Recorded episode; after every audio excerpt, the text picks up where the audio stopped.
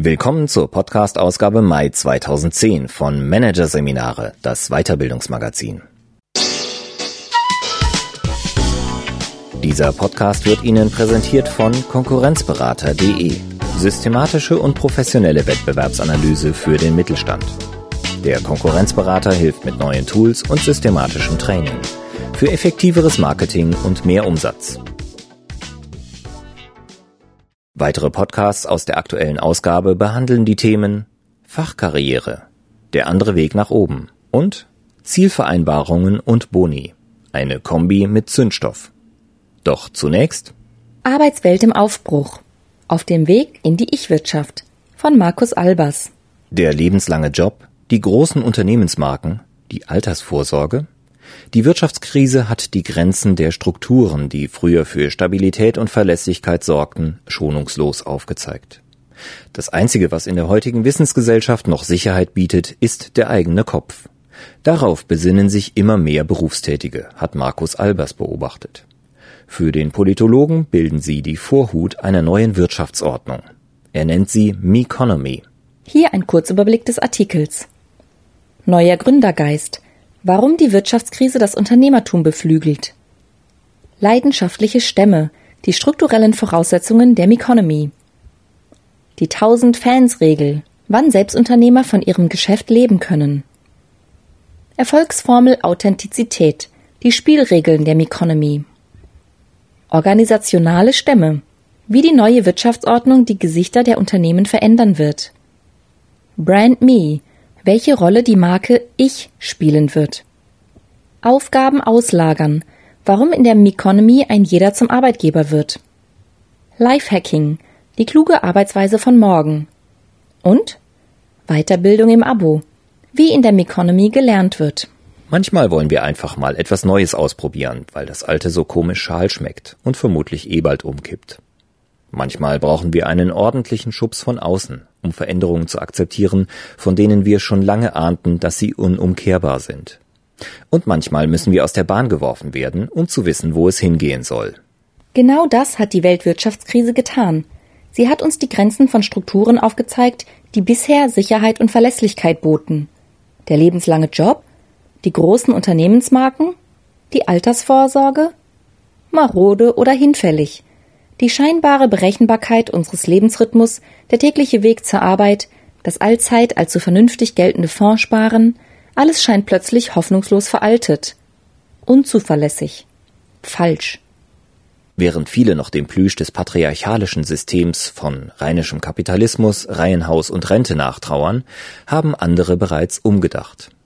Die Menschen haben gelernt, wieder den eigenen Fähigkeiten und Leidenschaften zu folgen, konstatiert Andrew Tuck, Chefredakteur der englischen Zeitschrift Monocle. Das Jahr 2009 bezeichnet er als Rethink Year, das Jahr des Umdenkens. Es gab schreckliche Verluste für viele, aber auch einige heilsame Korrekturen. Tuck weiß von Menschen zu berichten, die gerade vom Fotoagenten zum Koch umgeschult haben oder vom Banker zum Bauern. Andere sind noch einen Schritt weiter gegangen, nach dem Motto, wenn es keine Sicherheit mehr gibt, keiner wirklich weiß, wie es weitergeht, Warum dann nicht selbst die Zukunft miterfinden? Eine Denkrichtung, die sich offensichtlich immer mehr ausbreitet. Entrepreneurialism has become cool. Zu Deutsch Gründergeist ist cool geworden, titelte kürzlich die britische Wirtschaftszeitung The Economist. Victor Rigaud, so stand im dazugehörigen Artikel zu lesen, habe einmal gesagt, man könne sich einer einmarschierenden Armee entgegenstellen, aber nicht einer Idee, deren Zeit gekommen ist. Diese Idee, schreibt der Autor, ist heute das Unternehmertum. Eine These, für deren Gültigkeit sich auch in Deutschland Belege finden. Die Zahl der Selbstständigen in freien Berufen steigt hierzulande gerade um sage und schreibe fünf Prozent pro Jahr. Und ausgerechnet in den Krisenjahren 2009 und zumindest wenn man die ersten Monate aufs Jahr hochrechnet 2010 wurden in Deutschland erstmals seit Kriegsende mehr Unternehmen gegründet als pleite gingen. Bei den Neugründungen zeichnet sich ein deutliches Muster ab. Viele der Gründer setzen konsequent an der kleinsten sinnvollen Einheit an, auf die wir uns in der Wissensgesellschaft noch verlassen können, sich selbst. Mit anderen Worten, sie fragen sich, was interessiert mich wirklich? Wofür brenne ich? Was ist meine Leidenschaft? Und diese machen sie dann zum Geschäft. Was früher nach schwülstiger Selbstfindungsromantik klang und zumindest nicht mehr Substanz besaß als ein Stück Würfelzucker im Wasserglas, passiert plötzlich wirklich. In der Wirtschaftswelt setzt sich ein sich Selbstbewusstsein durch, das in einer neuen, ich-bezogenen Wirtschaftsordnung münden wird. Willkommen in der Meconomy. Doch damit kein Missverständnis aufkommt. Die Wirtschaftskrise ist zwar aktuell der stärkste Treiber der Meconomy, ihre wichtigste strukturelle Voraussetzung wurde allerdings schon vorher angelegt. Und zwar, wie heutzutage so oft, im Internet, genauer in den Beziehungsgeflechten, die dort bestehen. Der amerikanische Marketing-Experte Seth Godin spricht in diesem Zusammenhang von Tribes, also Stämmen. Im Netz existieren davon unendlich viele nebeneinander, große und kleine, horizontale und vertikale. Es gibt Stämme, mit denen wir gemeinsam arbeiten, reisen oder einkaufen. Stämme, mit denen wir über Politik diskutieren, denen wir unsere Fotos zeigen, die dieselbe Musik mögen wie wir oder die uns ihre Kochrezepte verraten. Die Organisation und Kommunikation der Stämme findet über Facebook und Xing, Twitter und Basecamp, E-Mail und Websites statt. All diese Stämme, so Godins Theorie, suchen Anführer. Und hier kommen die Selbstunternehmer, die Treiber der Meconomy, die Meconomisten ins Spiel. Sie sind es, die sich zum Anführer aufschwingen oder gleich ihren eigenen Stamm gründen. Wie der Amerikaner Gary Vaynerchuk, einer der internationalen Galionsfiguren der neuen Selbstverwirklichungskultur in der Meconomy. In 10 bis 20 Minuten langen Filmchen sitzt Vaynerchuk im Sessel, testet Wein und macht Witze. Manchmal hat er einen Gast, der mit ihm den ein oder anderen Tropfen bespricht. Das war's. Mehr passiert nicht auf dem Videoblog Wine Library TV. Das Ganze ist aber in einer Weise unterhaltsam und lehrreich, dass man sich fragt, warum man jemals einen Weinführer gekauft oder sich bisher nicht für Wein interessiert hat. Aber der Reihe nach. Im Jahr 2005 war der gebürtige Russe Vaynerchuk noch Geschäftsführer eines Weingroßhandels in New Jersey. Schon immer galt er als charismatischer Typ, als geborener Verkäufer, liebte es, andere zu unterhalten, war aber keine klassische Fernsehpersönlichkeit.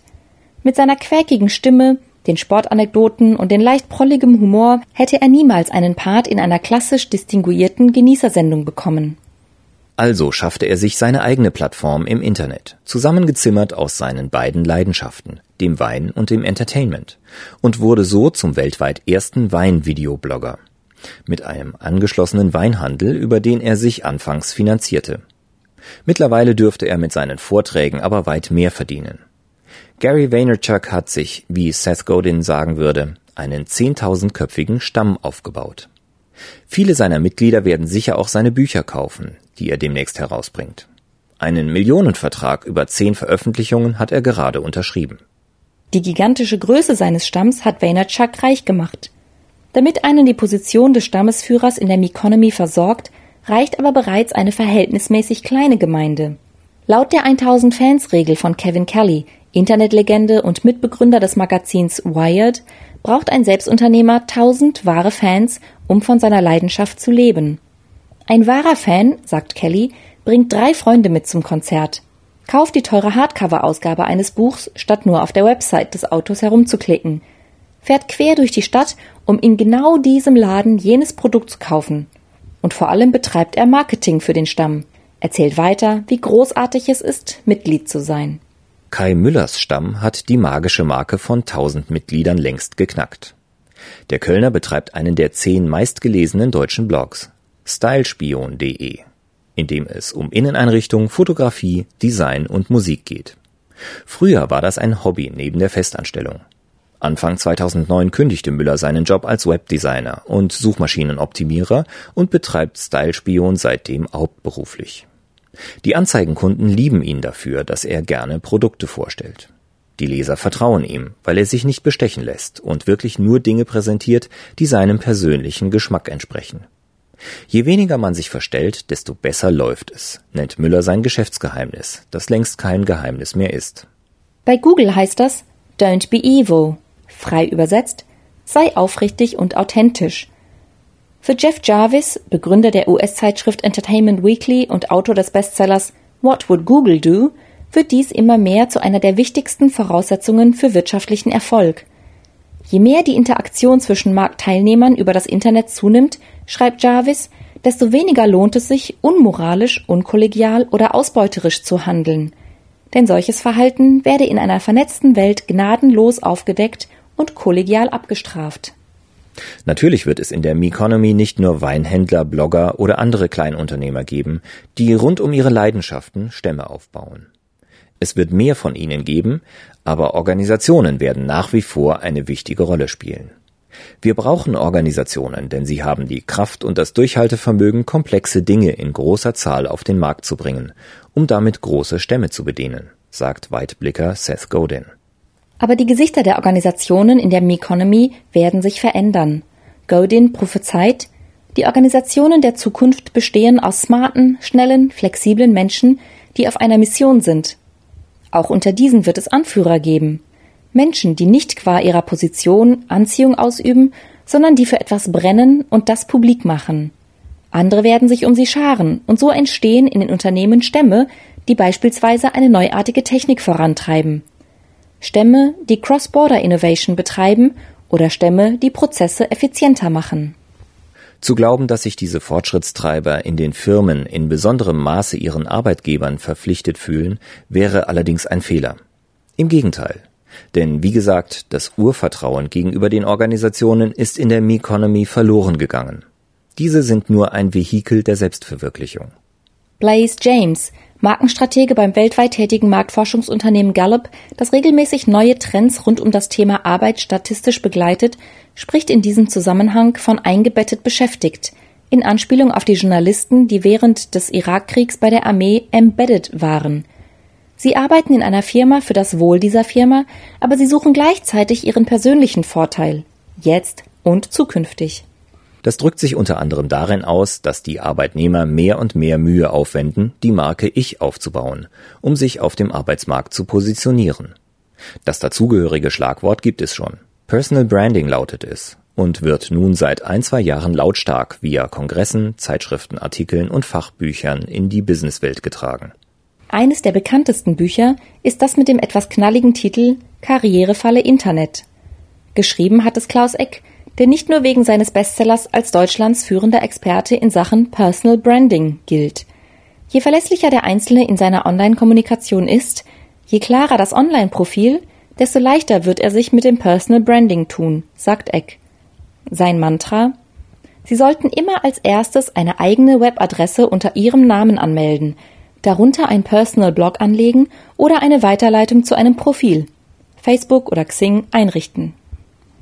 In gleichem Maße wie der Meconomist zunehmend seine Marke pflegt und seine Leidenschaften lebt, wird er in andere weniger wichtige Aufgaben weniger Zeit investieren, sie zum Teil sogar outsourcen. Eine Dienstleistung, die in diesem Kontext eine wachsende Rolle spielt, bieten virtuelle persönliche Assistenten, VPAs. Das sind Menschen, die mühselige oder zeitfressende Aufgaben für andere erledigen, also zum Beispiel Internetrecherchen machen, Präsentationen zusammenbauen, Reisen buchen, den günstigsten Flug nach Bangkok heraussuchen oder die beste kleine Videokamera aufspüren. Das Prinzip, das dahinter steht, beruht auf dem sogenannten Geoarbitrage.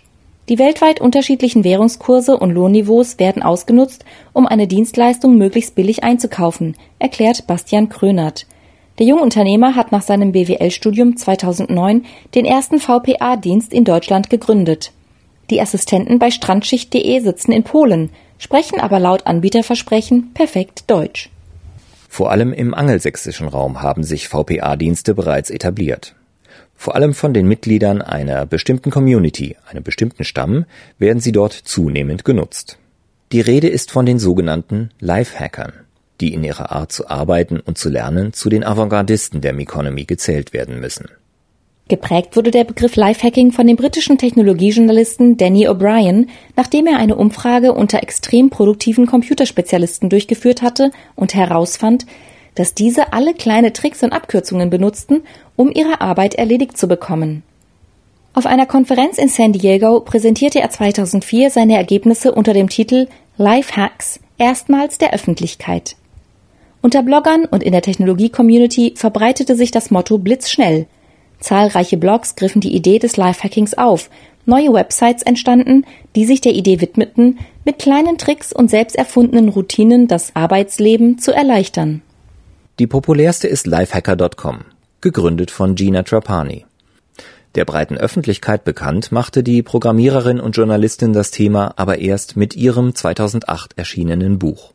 Upgrade Your Life ist laut Untertitel der Lifehacker-Führer zum klügeren, schnelleren und besseren Arbeiten. Dinge sofort erledigen, wenn sie auftauchen, ist etwa eine der zentralen Botschaften, die sie in ihrem Band transportiert und in vielfältigen Facetten mit ganz konkreten Handlungsanleitungen ausführt. Artverwandt, aber noch bekannter ist der Bestseller Die Vier-Stunden-Woche von Tim Ferriss, der übrigens auch Bastian Krönert zur Gründung seines VPA-Dienstes inspirierte. Für viele Mitglieder der Lifehacker-Gemeinde kommt es einer Art Bibel gleich. Godin beschreibt in seinem Buch eine Technik, die er als Effortless Skill Acquisition bezeichnet, also einen mühelosen Erwerb neuer Fähigkeiten.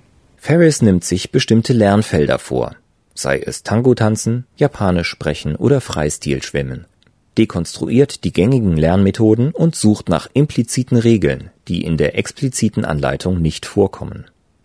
Seine Erkenntnisse teilt er per Blog, Internetvideos und Twitter mit aller Welt. Seine Leser und Zuschauer wiederum ergänzen die Techniken um eigene Hinweise und Kommentare. Mithilfe dieser durch die Weisheit der vielen optimierten Lerntechniken schafft Ferris es tatsächlich, binnen kürzester Zeit in ganz verschiedenen Disziplinen ein Exzellenzniveau zu erreichen, für das andere Jahre benötigen. Als jemand, der wie kaum ein anderer das lebenslange Lernen vorlebt, bewegt sich Tim Ferris bereits jetzt auf einem der Nervenstränge der Meconomy.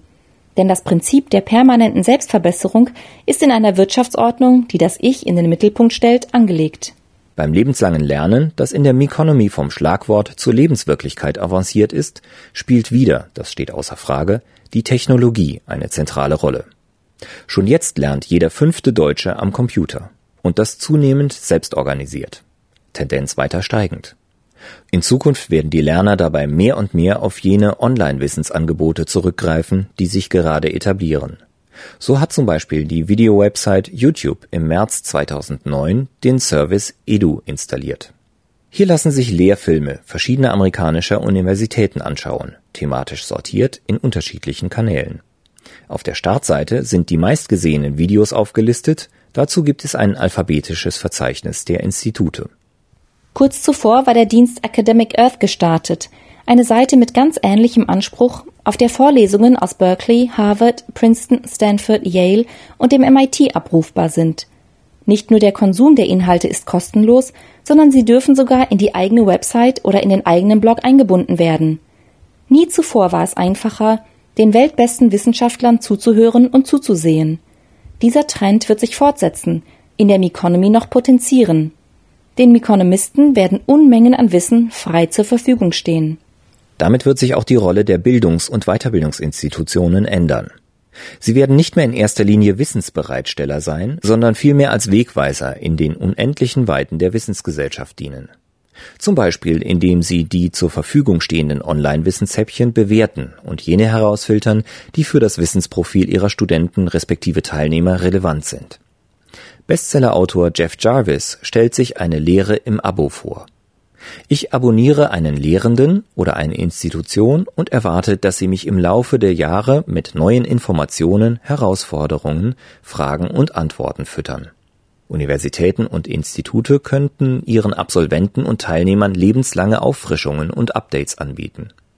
Bildung wird in der Meconomy eher einem Club ähneln als einer Klasse.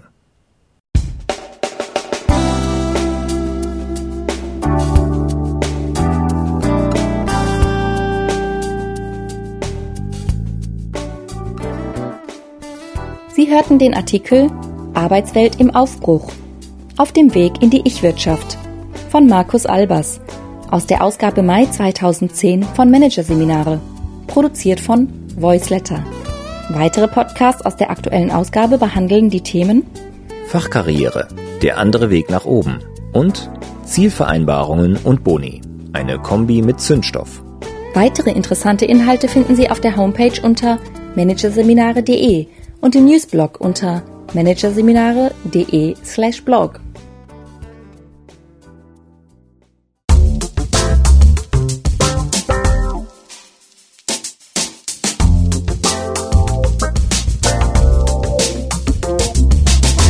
Das war der Podcast von Managerseminare, das Weiterbildungsmagazin. Ausgabe Mai 2010. Dieser Podcast wird Ihnen präsentiert von www.konkurrenzberater.de. Konkurrenzanalyse als Navigationssystem für den Wettbewerb. Übrigens, immer mehr mittelständische Unternehmen investieren in eine professionelle und systematische Wettbewerbsbeobachtung und sind dadurch schneller am Markt, machen mehr Umsatz, kommunizieren klarer. Mehr Informationen, Beratungs- und Trainingsangebote zum Thema Konkurrenzanalyse finden Sie unter www.konkurrenzberater.de.